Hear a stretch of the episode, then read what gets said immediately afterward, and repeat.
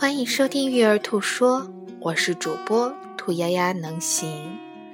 今天为大家带来的是蒙特梭利教育，我的书斋。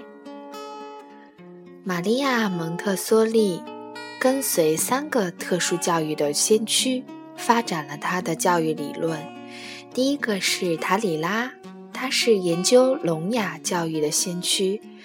第二个是伊塔，他最早试图根据科学原理对智障儿童进行教育的教育家。第三位特殊教育家的先驱是塞根。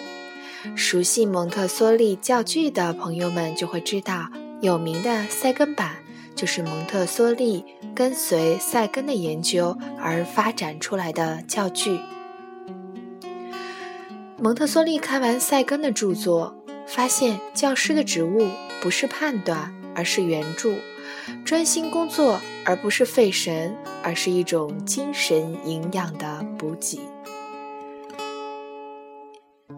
跟随着这三位特殊教育的先驱，蒙特梭利发展了自己的教育理论。一九零七年，第一个儿童之家在罗马罗伦斯成立。三个月后。第二个儿童之家也成立了。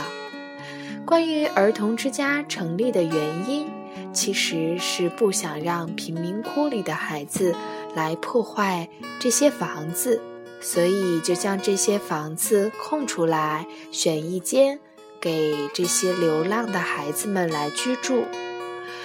居住之后呢，他们邀请了玛利亚·蒙特梭利来主持教育工作。就这样，儿童之家开始了。感谢你的收听。